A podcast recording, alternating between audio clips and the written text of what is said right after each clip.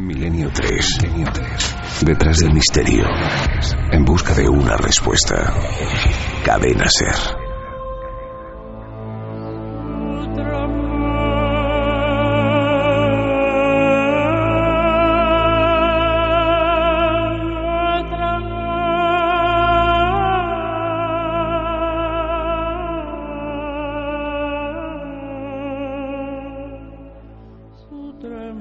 Tres y siete minutos. Dosier especial.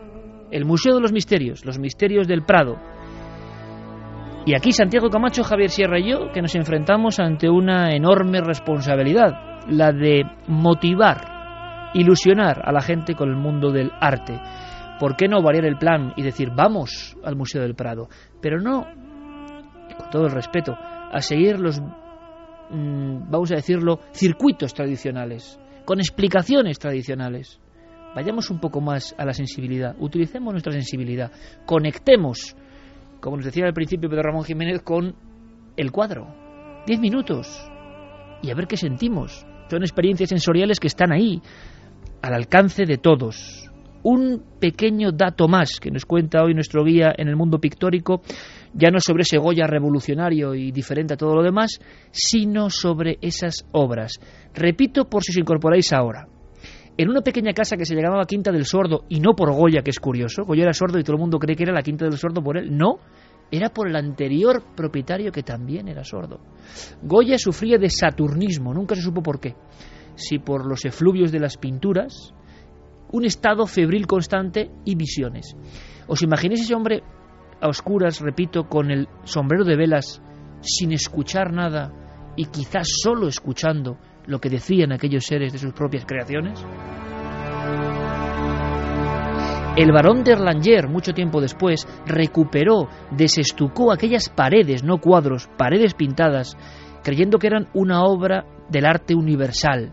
Pero llevaban 80 años, repito, abandonadas, y ya había museos, y ya había instituciones, porque les cogían miedo.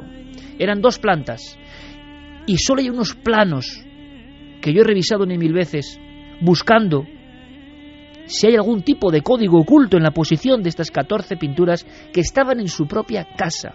Goya comía delante de Saturno devorando a sus hijos. Goya se acostaba en la cama viendo a Asmodea, las dos brujas volando, yendo hacia una especie de peñón imaginario entre brumas amarillas, o más bien parece una bruja que ha capturado a un pobre individuo y que lo arrastra. Veréis, yo tengo aquí la experiencia digital en la tableta de visitar lo que ha puesto Guillermo León en ikerjiménez.com. Y vamos a hacer una experiencia común muy rápida. Simplemente estos datos para saber de qué estamos hablando. Otra revolución, la revolución que vino en los últimos años de generalidad de Francisco de Goya. Las pinturas negras son pues algo que es muy difícil que nosotros podamos concebir lo que significó para su tiempo. Y él se las pintó para sí mismo, que es ya algo absolutamente extraordinario. ¿no? Es, es, es el reflejo de que era una mente muy especial y que tenía un espíritu absolutamente artístico, ¿no? que se pintó esas pinturas tremendas como necesidad y, y para vivir en ellas. ¿no? Eh, son absolutamente, yo creo que formalmente, es decir, la forma en la que están hechas, son absolutamente magistrales, ¿no? Francamente, o sea, salvando las distancias de época, etcétera, etcétera, pues el dominio del lenguaje de Goya es que es un, pues un superdotado. Lo vamos a ver en otro gran español que es esa genialidad que será Picasso. Pero claro, hay 200 años de diferencia y ese Goya solitario, incomprendido, pinta para él. ¿Y qué pinta? Pinta en esa soledad, en esa sordera, en esa bruma, en esa cueva que había debajo de la Quinta del Sordo. Se descubrió que debajo de la Quinta del Sordo había una cueva primitiva habitada y con restos del terciario, donde posiblemente las brujas de Madrid se reunieron más de una vez y Goya la retrató como nadie. Voy pasando los cuadros. Tengo aquí, podéis hacerlo, Asmodea. Parece, nadie sabe qué son estas pinturas. Goya no habló de ellas, Goya no dibujó sobre ellas eh, trazos paralelos o explicaciones. Pasa un poco como con Leonardo en algunos cuadros. Lo que sí sabemos es que su íntimo amigo, con el que se escribió muchas cartas, cartas que han sido publicadas y que podéis encontrar, da la impresión de que Goya tiene hasta visiones dentro de ese cuarto de la Quinta del Sordo, de esa casa embrujada por las pinturas. Llega a confesar a su doctor, el doctor Arrieta, cuando está muy enfermo, que de alguna forma esas visiones le empezaban a hablar. Y hay quien dice que Goya abandonó la Quinta del Sordo no por problemas políticos que siempre se intentan buscar las tres patas al gato o interpretar las cosas del puro arte como algo que tiene que ver con la realidad. Hay quien dice y mantiene que Goya huyó de la Quinta del Sordo la noche en que las pinturas negras comenzaron a hablarle.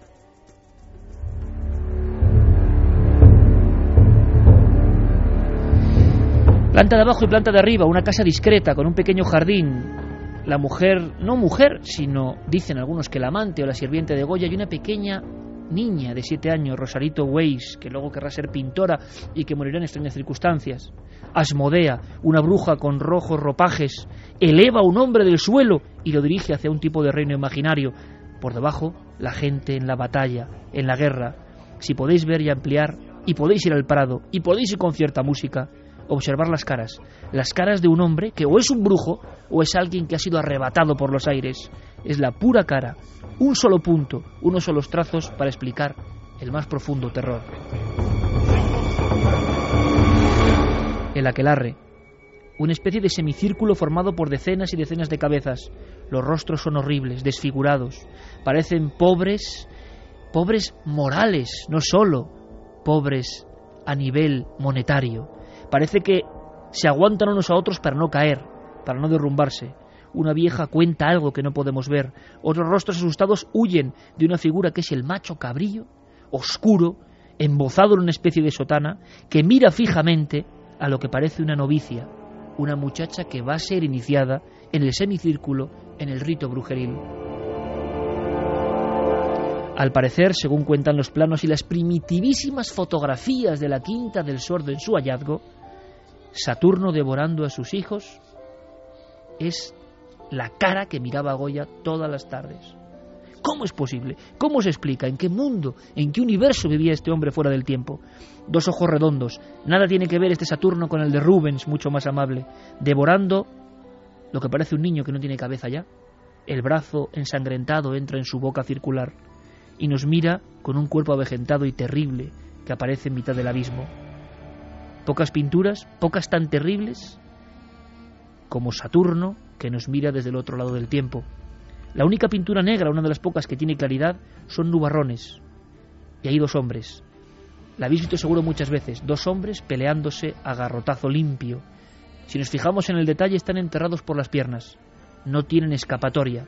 Hay quien vio la situación política de España, pero quizá Goya estaba radiografiando el inconsciente colectivo, la encerrona del alma humana y del odio y de la maldad que él veía, la guerra tan próxima, enterrados hasta las rodillas y pegándose golpes con unas varas acabadas en una especie de hongo de madera hasta matarse.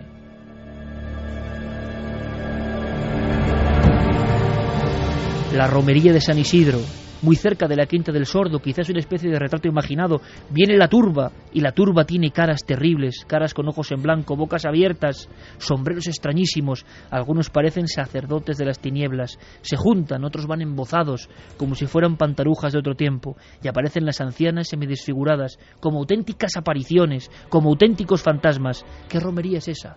Romería de la noche. ¿A dónde va? ¿Por qué hay niños que sufren? ¿Qué está pasando ahí? ¿Por qué Goya pinta esto para su casa? Yo creo que es uno de los mayores enigmas de la historia del arte. Podríamos contar muchas más cosas, pero terminamos con una que nunca se ha resuelto. Misterio Goya sobre misterio de Goya. Un perro. Un perro en mitad de un montículo de arena. Es un espacio extraño. Los cielos son amarillentos. Hay una duna, sí, podríamos hablar de duna quizá. Y como si la duna fuese a precipitarse o a enterrar, la cabeza del pequeño can y la mirada de un perro lastimero, una mirada que también algunos vieron como mirada de la especie humana, una mirada que intenta salvarse cuando ve que ya todo está perdido, la mirada de un perro que quizá ha sido abandonado por su dueño. Un perro solo, un cuadro entero amarillo, la arena, y no sabemos si el perro mira a alguien que está fuera del cuadro y que le causa miedo. O es el miedo que tenía Goya ante lo que venía, que era la muerte. Nunca lo sabremos. El perro de Goya, la última pintura negra, tampoco sabemos dónde estaba, es el último y enorme misterio de este hombre. Pero hay más, hay más polémica, y lo sabemos. ¿Cómo podríamos definir, decíamos, el coloso de Goya, y lo tienes ahí, Javier? En el Museo del Prado parece que han puesto a veces la cruz sobre Goya, y de repente una de sus grandes creaciones, el coloso, dicen que no es de Goya. Esto ocurrió en el año 2009 cuando eh, los uh, responsables del Museo del Prado hicieron suyas las conclusiones de Manuela Mena y su equipo, que fue la experta que estuvo analizando el, cuadro de Goya y descubrió en la parte inferior derecha de la pintura lo que creía que eran las iniciales del eh, verdadero pintor de, la obra. otro secreto, otro símbolo. Ese cuadro llevaba siempre en la antesala cerca de las pinturas negras. Es esa época previa a las pinturas negras, siempre había sido de Goya y de repente alguien descubre esas letras. Sí, son dos letras, o lo que parecen dos letras, porque esto es lo, que después contestarán otros expertos internacionales en Goya. Eh, las letras son AJ, eh, que son interpretadas inmediatamente como Asensio Juliá, que es uno de los eh, discípulos del maestro de Goya, que pinta con él, aprende con él las técnicas, pero que si contemplamos cualquier obra de Asensio Juliá, vemos que técnicamente distan mucho de ese genio, de ese ímpetu eh, que vemos en, la pintura de Goya.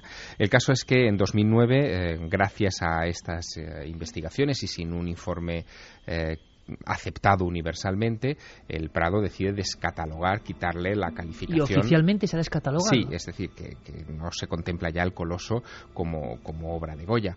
El tema es muy, muy, muy polémico, es muy encendido, porque, eh, en fin, inmediatamente surgieron las críticas, incluso a nivel internacional. Eh, algunos llegaron incluso a decir que lo que se ve como una A y una J, en realidad es interpretable como unos números. Algunos ven un 176, otros ven un 1 y eh, de hecho uno de los especialistas llegó a decir que en el primer inventario de las obras de Goya cuando muere el artista aparece con esas cifras exactamente con 176, 18 el, eh, la referencia, eh, el punto en el que dice un gigante.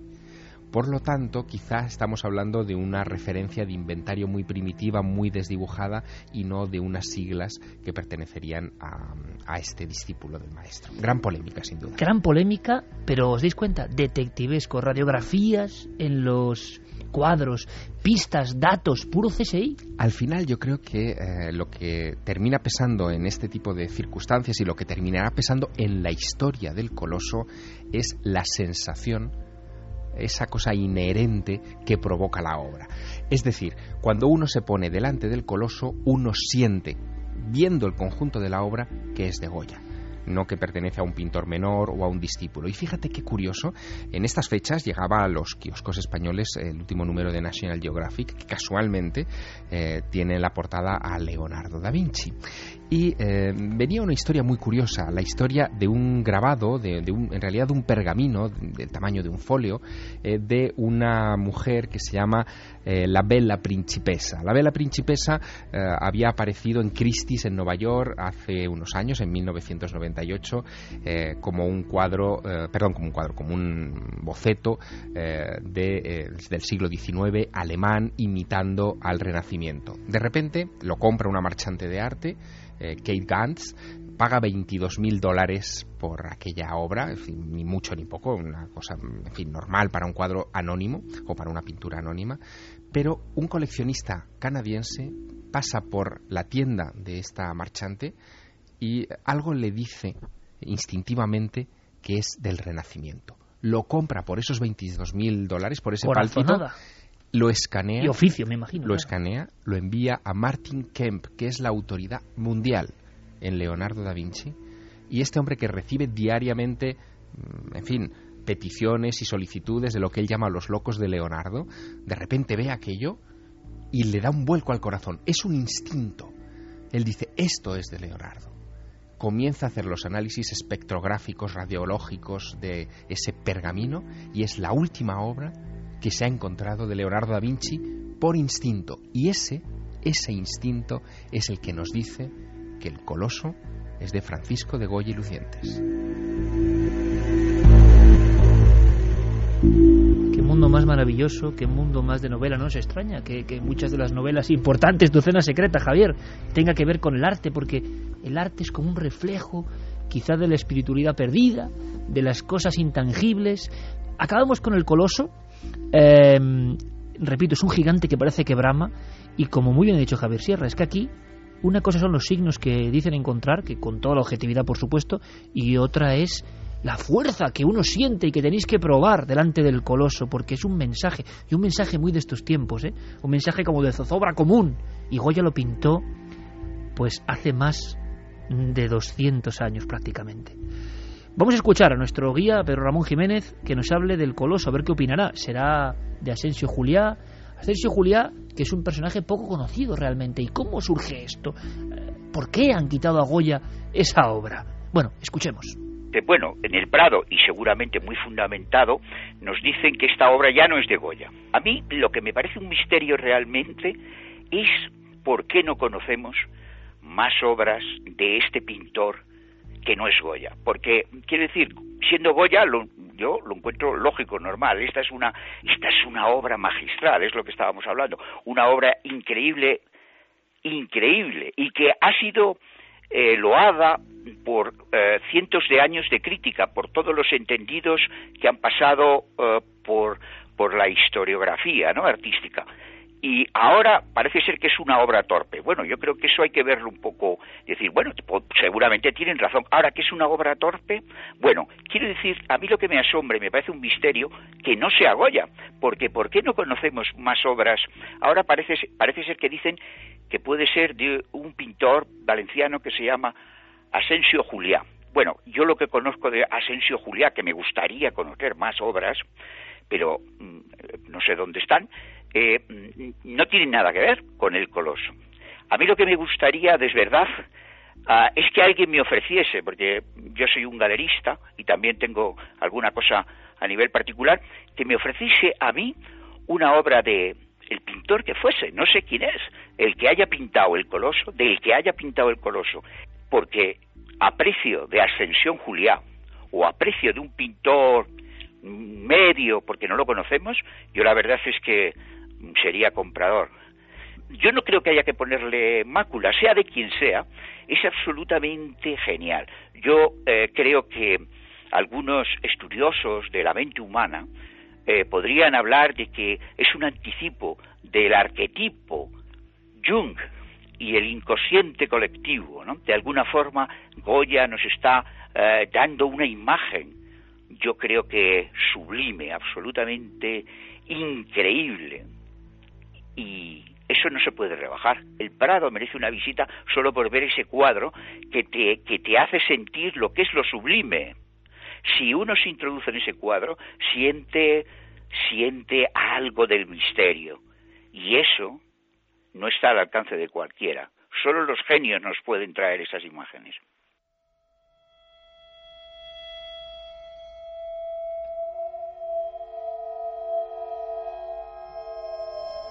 El impulso, el impacto, la emoción. Le contaba un poco Javier qué se siente delante de esos cuadros, las sensaciones emotivas muy internas que van al alma y a lo espiritual y que uno tiene esa conciencia, esa iluminación. Tiene Javier Sierra sobre la mesa un libro que a mí me marcó profundamente, inencontrable, Los duendes del Prado, donde Rolf Carballo, un gran neurofisiólogo, la mente, comentaba nuestro invitado, Em, la investigación de la mente, eh, Goya y el Bosco y sus misterios, sus enigmas asombrosos. Bueno, hay una cosa que es lo objetivo y otra cosa lo que se siente y eso claro es muy complicado. Pero hemos intentado desvelar, hay muchos, los grandes eh, expertos en Goya, pues sinceramente se quedaron muy impresionados con que hiciésemos esto en España. Lo mismo que las pinturas negras. Yo he llegado a escuchar a especialistas que eran del hijo de Goya y claro, el hijo de Goya hizo las pinturas negras y luego no hizo nada más. Es extraño, ¿no? Que alguien que haya hecho las pinturas más impresionantes quizá de la historia, de las más impresionantes, luego no continúe siendo artista. Pero estas cosas ocurren, imagino que ocurren en todo, ¿no?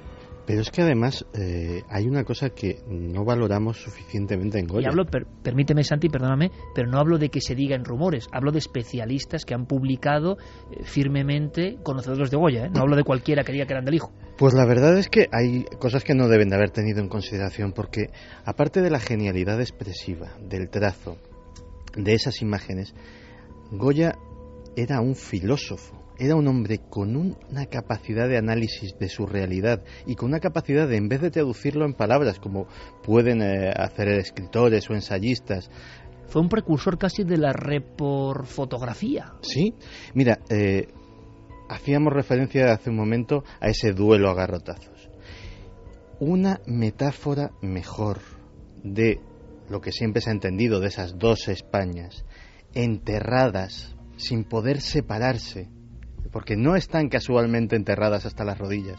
Eso quiere decir que no se pueden separar aunque quieran, como nosotros cuando hemos tenido nuestras luchas fratricidas, que la última no, no fue la primera, hemos tenido muchas a lo largo de nuestra historia, dándose uno contra el otro y adivinas que en el fondo se están dando para defenderse del otro porque no pueden parar. Eso esa simple imagen te llega con más claridad, ahí sí que se cumple el tópico de que una imagen vale más que mil palabras. O ese grabado, el sueño de la razón genera monstruos. O sea, simplemente la frase ya es tremenda, pero cuando lo ves, cuando ves precisamente que cuando se duerme lo que nos hace humanos, surge lo que nos hace inhumanos, y surge de algún sitio muy profundo dentro de nosotros, la capacidad filosófica, más allá del artista plástico, que denota eso, desde luego no puede ser casual y no creo que sea, como en el caso del Coloso, como en el caso de las pinturas negras, atribuible a la casualidad de un chispazo de genialidad de alguien que en algún momento pues le da por imitar al maestro. Más cuadros del Prado. Bueno, el siguiente lo pone Rubén Amón, periodista del Mundo, autor de Los secretos del Prado, un libro que se publicó hace ya 15 años. Más desconocido, hay que buscarlo, Javier, Santi, en la exposición que ha hecho Guillermo León. Un Cristo, concreto, la imagen de un Cristo muerto, levantado por un ángel, y que no es de los más conocidos a nivel popular, pero a este periodista, eh, como dice Santi, como dice Javier, a lo que vamos, al meollo, le estremece especialmente. Yo creo que, que el cuadro más misterioso quizá no es el más popular, pero es el Cristo muerto sostenido por un ángel de Antonello de Mecina. Es un cuadro de 480. Es misterioso y curioso, en primer lugar, porque no conociéndose todavía las reglas y las leyes de la perspectiva, pues este maestro siciliano consigue, superponiendo planos, darnos la sensación de que ha descubierto la perspectiva, y no es verdad.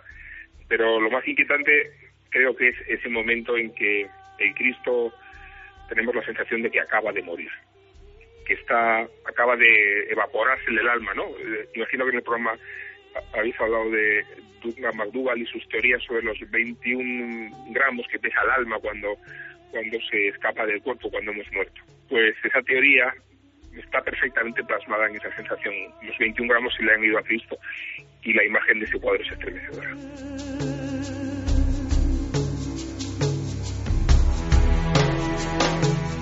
Ahora enseguida otro dato, otro símbolo. Hay que buscar un grial en el Prado. Hay que buscar un grial concreto en el Prado porque tiene su misterio.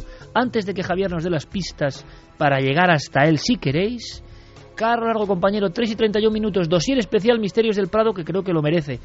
Vamos a ver qué nos cuenta nuestro público.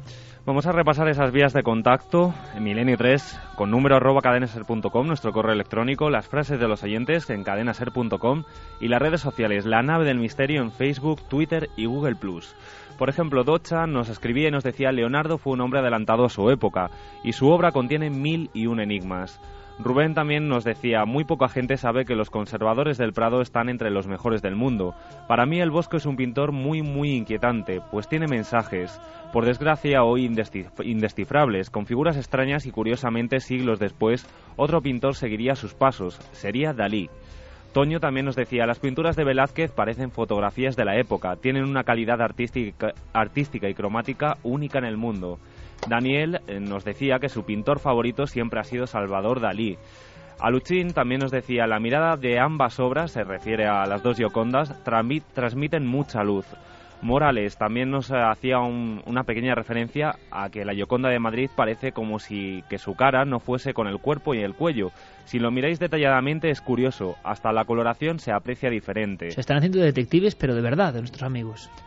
Adrián, por ejemplo, Adrián Martínez nos decía, Goya es el más grande de los artistas sin duda alguna. Pedro también nos eh, hacía esa referencia también de, de, la Yoconda del Prado, que dice que el modelo tiene como cortada la pierna derecha y el hombro derecho más grande. En este segundo punto coincide Da Vinci también. María Gil Marín nos decía, impresiona el fondo del cuadro atrás de la Yoconda. Qué paisaje más desolador. ¿Y la encuesta? Vamos a ver la encuesta de ikerjiménez.com, el debate de la semana. ¿Cuál es vuestro pintor español favorito? Ahora mismo Goya va en cabeza con el 40,6% de los votos. En segundo lugar, Velázquez con el 35,7%. Con el 14,8% de los votos en tercer lugar el Greco y un poquito más descolgados. Eh, en cuarto lugar Murillo con el 4,1%, Zurbarán en quinto lugar con el 3%, el 3 de los votos y Rivera en último lugar con el 1,9%. Eh, entra dentro de lo lógico, ¿no? Serían otros grandes maestros menos conocidos pero que fueron popularísimos. Y Murillo, Rivera, yo creo que, que, fueron incluso en alguna época más valorados ¿no? en el mercado que Goya. Em, y claro, el greco, ¿eh? el greco es muy misterioso, el greco es como para contarlo aparte. Vamos a buscar ese grial. Javier, ¿dónde hay que ir? ¿Y por qué ese grial es especial diferente a los demás? Bueno, hay que ir a la sala 52C del Museo del Prado, tomad buena nota, y allí eh, os vais a encontrar en el centro de la sala un cuadro que es eh, inmediatamente inconfundible, es una última cena de Juan de Juanes, fue pintada en 1562, y lo que hay que fijarse es en la reliquia eh, que aparece en el centro de la mesa, el grial que aparece sobre la mesa no es un grial cualquiera, no es una copa inventada por el artista, es el retrato exacto, fiel, meticuloso de el Grial de Valencia, esta copa eh, hecha sobre eh, roca de Calcedonia eh, que, mm, en fin, ha generado todo tipo de leyendas, que fue tenida por el auténtico Santo Grial en la Edad Media y que Alfonso V el Magnánimo, rey de Aragón... Es un calco del que está en Valencia exactamente, no hay duda. No, no, es que es ese Grial, no hay duda. Juan de Juanes además era valenciano, pintó esta tabla para una de las iglesias en fin, la que se tiene como la iglesia más antigua de Valencia, la iglesia de San Esteban, donde se casaron las hijas del Cid, es decir, que eh, se supone que el cristianismo empezó a, cultivarse justo en ese templo, y para ese lugar, que hoy es la iglesia de los notarios de la ciudad, es mm, para el que estaba destinado eh, este, eh, digamos, esta tabla. Hemos perdido el contexto, no sabemos qué cuadros iban a los lados y qué historia completa nos contaban, porque este también es un detalle importante que no hemos contado esta noche, pero ninguna de estas obras de las que estamos comentando aquí fueron pintadas para estar en el Museo del Prado. Fueron, fueron ejecutadas para que un turista o un paseante despistado de repente llegara a ellas y se detuviese a contemplarlas. Tenían una lectura en el lugar para el que fueron pintadas. Y esta desde luego lo tenía. Estaba representando, estaba ensalzando lo que en Valencia se tenía como la copa que utilizó Jesucristo en la última cena.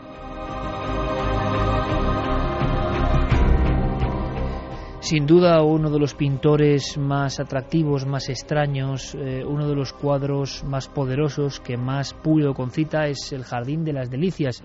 Eh, Jerónimo Barak en el Bosco fue un hombre muy peculiar, vivió prácticamente en la frontera del 1500 y hay quien dice, y yo investigué mucho al respecto, que tuvo alguna escapada a Italia para hacer esas famosas visiones del más allá que hemos comentado en Cuarto Milenio muchas veces, ese círculo en perspectiva, el primero de la historia del arte, las ánimas entran dentro del círculo y al otro lado parece que hay personas que dicen no es tu momento. Esa visión la tiene el Bosco, pero el Bosco nos dejó esa especie de, de mundo extrañísimo, incomprensible, como ocurre con Goya, apenas hay seguidores, muy pocos. Con Goya ninguno. Con Goya realmente a nivel goyesco de lo que hacía ninguno. Con el Bosco muy pocos y duró muy poco tiempo. Famosos los infiernos, ciudades incendiadas en mitad de la noche, criaturas que es que nadie puede imaginar y es hasta difícil de escribir con palabras, ¿no? Esos híbridos una cabeza de burro con un cuerpo de cocodrilo y unas patas de hombre, eh, hombres ensartados o siendo devorados por un demonio, moscas gigantes con manos humanas, serpientes de tres cabezas humanas. ¿Qué es todo este mundo del bosco? ¿Qué quería representar? No lo sabemos. Sabemos que delante de sus cuadros, y vamos a lo mismo, pasaban cosas. Felipe II lo sabía bien. Murió delante de los cuadros del bosco que persiguió con mucho ahínco. Los puso en cruz y delante del Jardín de las Delicias, de la Piedra de la Locura y de otros cuadros que podéis ver en la sala 56B del Prado, decidió abandonar este mundo mortal, como viendo el infierno o viendo el paraíso. Sin duda yo creo, Javier, que es la viñeta espectacular que más gente va a ver en el Prado habitualmente. Se quedan buscando cosas en, ese maravilloso mundo que expresa la, la creación. Te voy a contar algo que te va a poner los pelos de punta, Iker después de ver los cuadros eh, delante de los cuales falleció Felipe II, sería bueno que os dierais un paseo, te dieras un paseo hasta la sala 24 del Museo del Prado. Allí hay un cuadro, un lienzo enorme, de tres metros y medio de altura, nada menos. Se llama La Gloria y fue pintado por Tiziano. Y en él se ve a la Santísima Trinidad rodeada de nubes y un montón de almas tratando de entrar en el firmamento. Una de ellas es Carlos V, el padre de Felipe II, envuelto en lienzo, en lienzo mortuorio, y detrás de él el rostro de un joven Felipe II. Bueno, Carlos V pide que esa enormidad de lienzo sea trasladada al monasterio de Yuste y cuando él muere en 1558 lo hace contemplándose a sí mismo pintado en ese cuadro de Tiziano y admirando la puerta del cielo.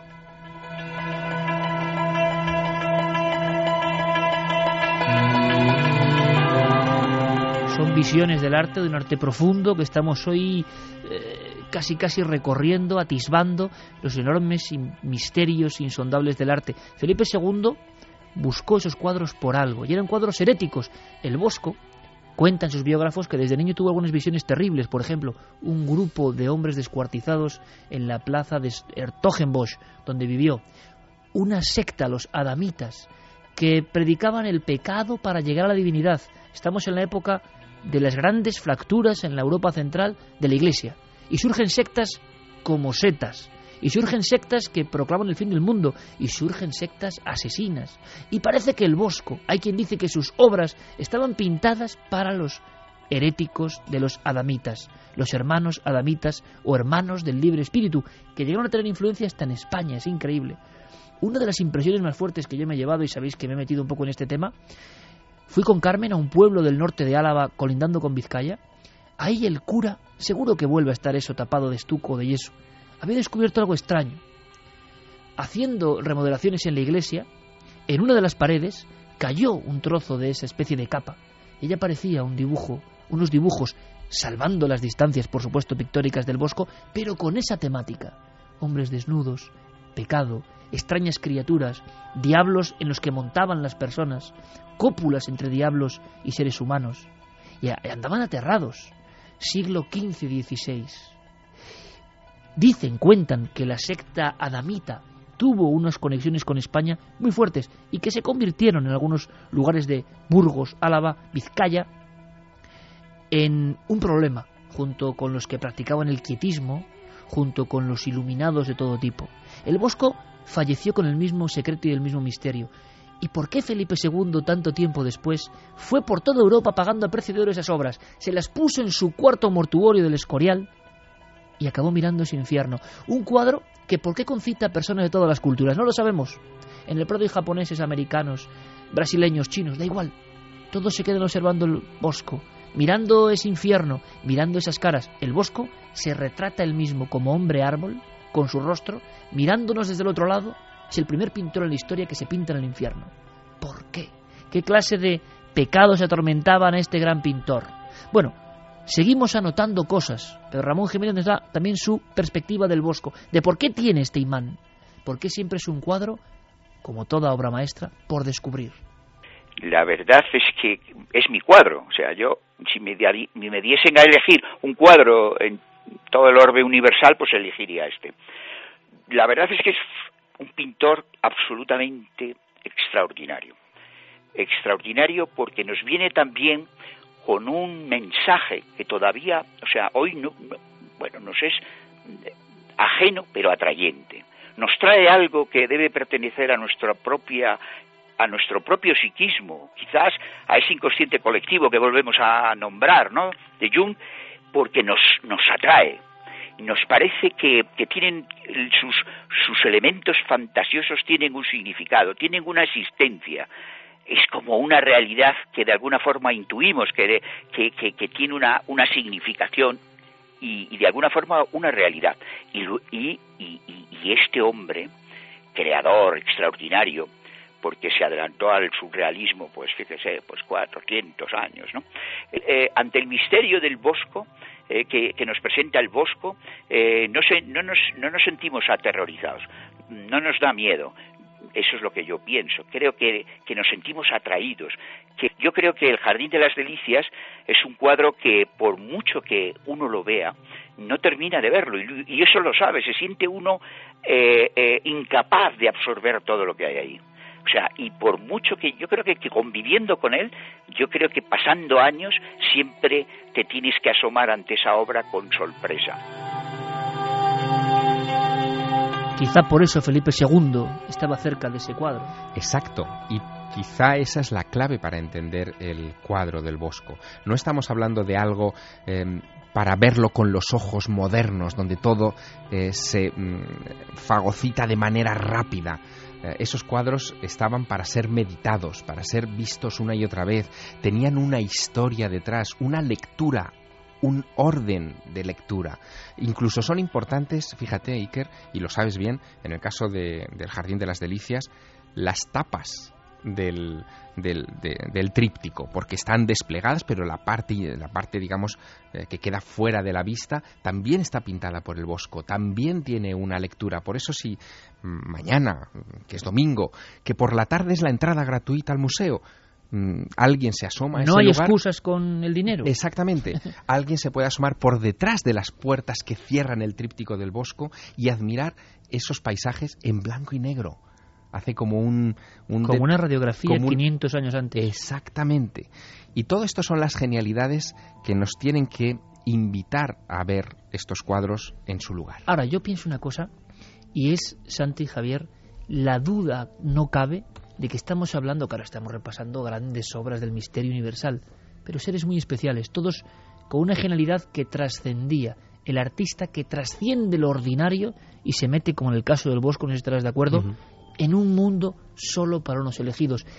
Y hay un misterio de por qué otras personas que no somos geniales, pero nos queda algo, en algún lugar reconocemos algo que despierta en nosotros una conexión, un vínculo. También sorprende que haya mucha gente que no sienta esa conexión, quizá porque por desgracia no se le ha sensibilizado. Es que no se lo han enseñado bien, efectivamente, y la clave está en lo que ha dicho Javier. Yo creo que para aprender a amar la pintura hay que empezar muy poco a poco y lo primero es, yo creo, adoptar un cuadro. Adopta un cuadro, ve al Museo del Prado efectivamente mañana y quédate con uno, el que te llame, el que te guste. No tiene por qué ser ni el más famoso ni ninguno de los que hemos hablado aquí, uno que de repente dice, haz lo tuyo. Efectivamente. Y una vez lo adoptas, quédate con él un buen rato no hay nada, se parece mucho a esa novela de detectives que estamos haciendo, no hay nada puesto al azar, todo quiere decir algo, todo tiene una intención. El cuadro más sencillo, los gestos, las direcciones en las que se miran los personajes, los paisajes que hay detrás, todo quiere decir algo. Y no tiene a lo mejor incluso que quererte decir lo que quiso decir el autor todo querrá decir algo para ti y ese como un gran libro que dice a ti y no otro lector que lo lee después ¿no? y ese es el mensaje que, que vale de verdad. A ti te dictó Camposanto ¿eh? que por ejemplo tu novela. Es decir que una imagen es capaz de generar toda una serie de emociones y de historias y a ti Leonardo la cena secreta. Sí sí pero es que es así. Es decir una pintura mm, de esta maestría es capaz de inspirar todo esto. Por eso, a mí me da un poco de pena, la, y, esta noche que la estamos dedicando a, en fin, a este templo de los misterios, como lo definías al principio, que es el Museo del Prado, que mucha gente acuda al museo con la intención de ver el museo rápidamente, verlo Pero todo. como se hace todo, Dedicarle dos horas a ver todo el museo. qué gran, Dios mío, qué gran error hay que hacerlo como dice Santiago. Aunque sea uno, pero bien visto. Exactamente. Y dejarte envolver. Consejo que tú lo has dado muchas veces, que en estos micrófonos y que nunca nos cansaremos de compartir con nuestros amigos. Igual está bien llevarse música, aislarse de la corriente de esos del ruido. de esos correcaminos que van a pasar a nuestro alrededor eh, sin detenerse en nada. Aislarse del ruido concentrarse con la música apropiada y dedicarse a entrar dentro del cuadro Luego, como todo, el arte tiene un peligro envolvente. Ha habido personas que han dado la vida por él. Ha habido personas que se han matado buscando cuadros en el Prado. Y esto algún especialista me decía, pero esto es cierto cuando le contaba yo con recortes que esto había ocurrido. Cosas de película, gente que se ha matado en el Prado buscando algo. Eh, no hace falta acudir al código da Vinci ni verlo en el Louvre. No, no, no. Ha pasado en el Prado y no se cuenta. Y yo no sé si Santi en una labor de síntesis nos puede contar esta extrañísima historia que sería un poco, bueno, y muchas, sobre el edificio en sí, sobre lo que pasa ahí y lo que imantan algunas obras algunas personas. Pues sí, vamos a contar muy brevemente unas pocas curiosidades del edificio. El edificio que empezó no siendo museo, empezó siendo museo, bueno, miento, siendo museo pero de otra cosa, era museo de ciencias naturales, era museo de historia natural. Llegó a ser incluso cuartel de caballería durante la Guerra de la Independencia.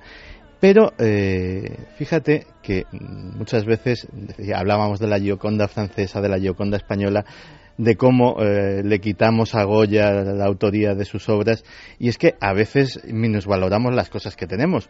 Porque, a veces no, siempre, Santi. Porque fíjate que anda que no hemos hablado incluso en este programa de la gesta de Orson Welles con la Guerra de los Mundos. Pues 100 años antes ellos tienen a Orson Welles, pero nosotros tenemos a Mariano de Cavia.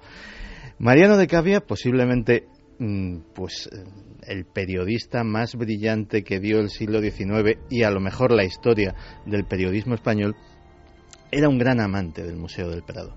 Y eh, estaba muy preocupado porque había eh, una gran parte del personal que vivía dentro del museo y eh, dentro de esas viviendas pues había estufas, había fogones, había toda clase de fuentes eh, que podían eh, provocar un incendio y acabar con la pinacoteca para siempre. Lo intentó denunciar varias veces en artículos y nadie le hizo caso. Así que en 1891, desde las páginas de su diario del Liberal, hizo un experimento arriesgadísimo e inédito hizo la crónica del incendio del Museo del Prado y lo publicó. El impacto fue tremendo. La gente se acercaba al Museo del Prado a lágrima viva, llorando, algunos incluso llevando cubos de agua a ver si todavía había algún La guerra de los mundos en el Paseo del Prado. La guerra de los mundos en el Paseo del Prado en 1891. Curiosamente, además, eh, le sucedió exactamente lo mismo que Orson Welles. Él al final del artículo decía que todo esto era una ficción y que eh, la había escrito para eh, alertar a las autoridades de que esto podía ser posible. Pero nadie pudo parar la bola de nieve, ¿no? No, no, es que el artículo era tan intenso que nadie llegaba al final y todo el mundo corría hacia el Prado antes de acabar de leer la noticia. Con lo cual le pasó exactamente lo mismo que a Orson Welles, que la gente no, no terminaba de escuchar su programa, sino que salía a la calle a huir o a perseguir a los, a los marcianos.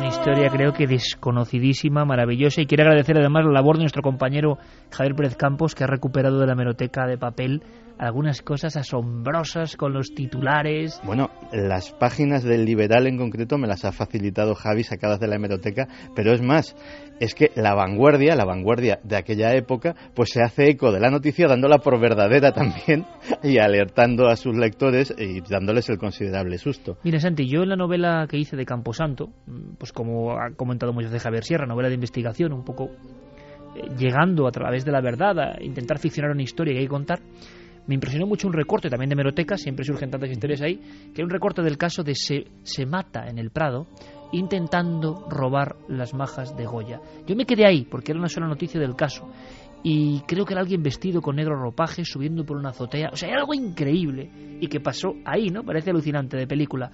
Pero Santi eh, muchos años después ha tirado del hilo y ha seguido sabiendo más cosas de esa extraña sombra ladrona mortal en el Prado. Sí, porque efectivamente Javi también me facilitó este, este recorte del caso y la noticia me, me pareció fascinante y he seguido tirando un poquito del hilo. Claro, todo sucede el 25 de febrero de 1961. Todavía vivía gente en el Museo del Prado, vivía, vivía un conserjes con sus, eh, con sus eh, señoras y precisamente la esposa de uno de ellos escucha un golpe seco casi al pie de su ventana y unos gritos lastimeros que se extinguen a los pocos segundos.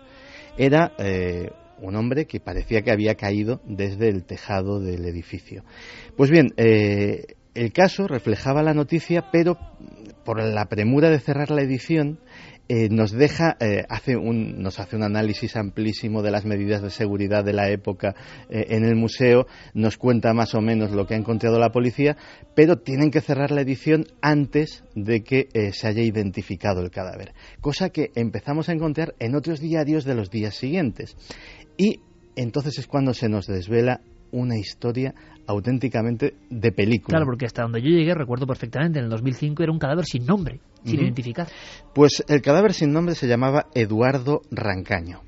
Eduardo Rancaño era un joven de eh, 18, 19 años que vivía en el madrileño barrio de Vallecas y que eh, no tenía ningún antecedente delictivo de ningún tipo, ni malas compañías, era un joven trabajador que no tenía, no vamos, no estaba en absoluto en el mundo del AMPA, pero que se había obsesionado con el Museo del Prado. Acudía todos los días que podía, antes o después del trabajo, siempre eh, equipado con una libreta, tomando anotaciones de todo tipo y es que ahí se unían dos de sus pasiones.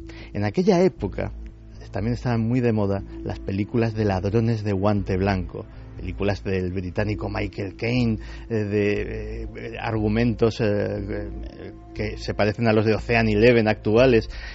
Pues bien, él dijo, ¿y si yo puedo ser el protagonista de una de estas historias apasionantes, el protagonista de una de estas, ser uno de estos ladrones de guante blanco maravillosos.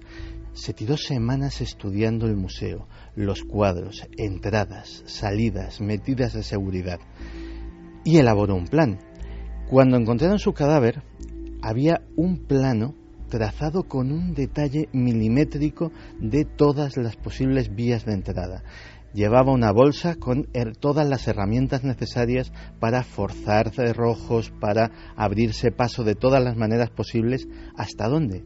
Precisamente hasta las majas de Goya. Porque era lo que pretendía robar. Le encontraron una nota de rescate. Iba a secuestrar a las majas de Goya. Su plan era sacarlas del marco, enrollarlas, meterlas en su bolsa y eh, desaparecer con ellas dejando en su lugar esa nota de rescate. Pues en el camino de salida había un momento en el que tenía que dar un salto de solo 86 centímetros, pero darlo en el aire, saltar de una cornisa a otra, eso impulsándose con sus manos, y ahí precisamente le fallaron las fuerzas y el equilibrio. Y cayó todo lo que es la fachada, cayó desde lo más alto de la cornisa hasta la calle y ahí acabó su sueño.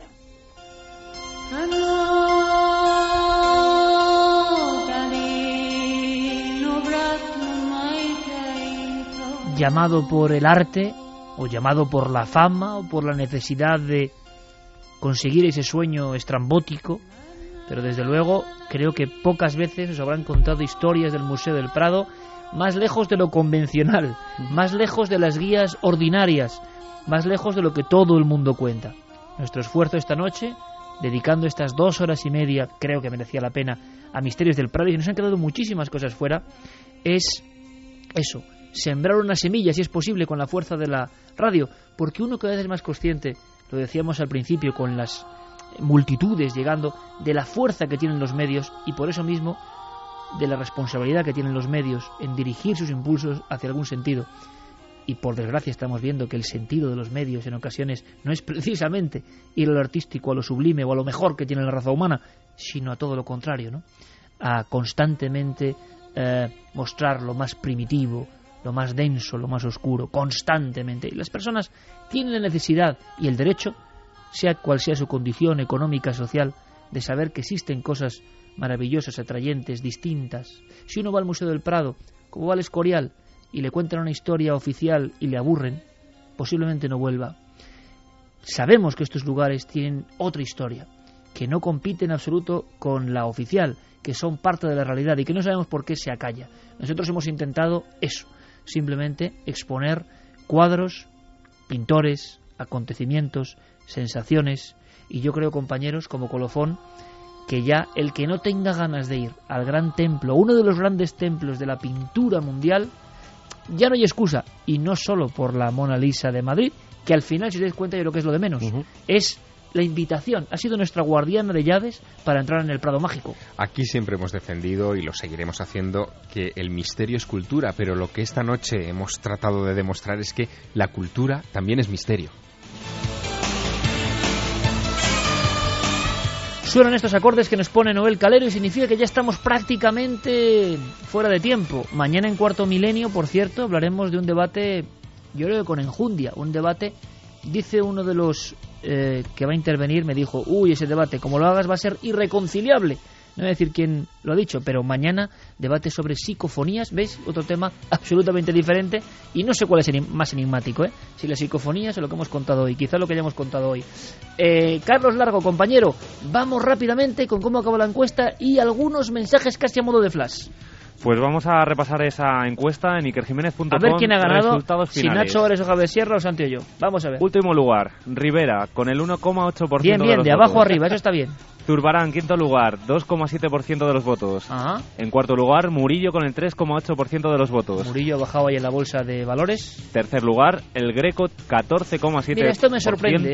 bueno, da igual, no, no, vamos a, no va a dar tiempo a mensajes, Carlos, pero el Greco sí que me sorprende, ¿eh? porque no es fácil entender el Greco y tiene mucho de espiritual. Hay quien dice que tenía un, un fallo en la vista. También es que dicen algunas cosas. Y tiene, tiene un programa, ¿eh? Tiene, un programa que haremos. Y vamos a revelar el resultado final que han estado pugnando en esta lucha durante todo el programa. Segundo lugar, con el 34,2% de los votos, Velázquez. Y en el primer lugar, Goya con el 42,7%. Bueno, sin duda alguna, todos los de la lista, todos enormes maestros, grandes maestros del arte, todos españoles. Y creo que, que tenemos que empezar a valorar más lo que tenemos aquí, porque son primeros espadas, ¿no? en la magia, el misterio y el arte. Ha sido un placer, Santiago y Javier. Hoy habéis sido un poco, de verdad, eh, guardianes del Prado y nos lo habéis mostrado de una forma excepcional. Guardianes que esta semana se han asombrado y se han acercado a ver con los ojos muy abiertos la Gioconda, que me consta, cosa que, en fin, que está muy bien. Qué está bien. Muy bien. Santi, Javier, Carlos, Fermín, Noel, como siempre, un placer. Dentro de siete días, mucho más. Y mañana nosotros bueno, de la radio, nos marchamos para aterrizar a la televisión. Os esperamos. Feliz semana, un abrazo.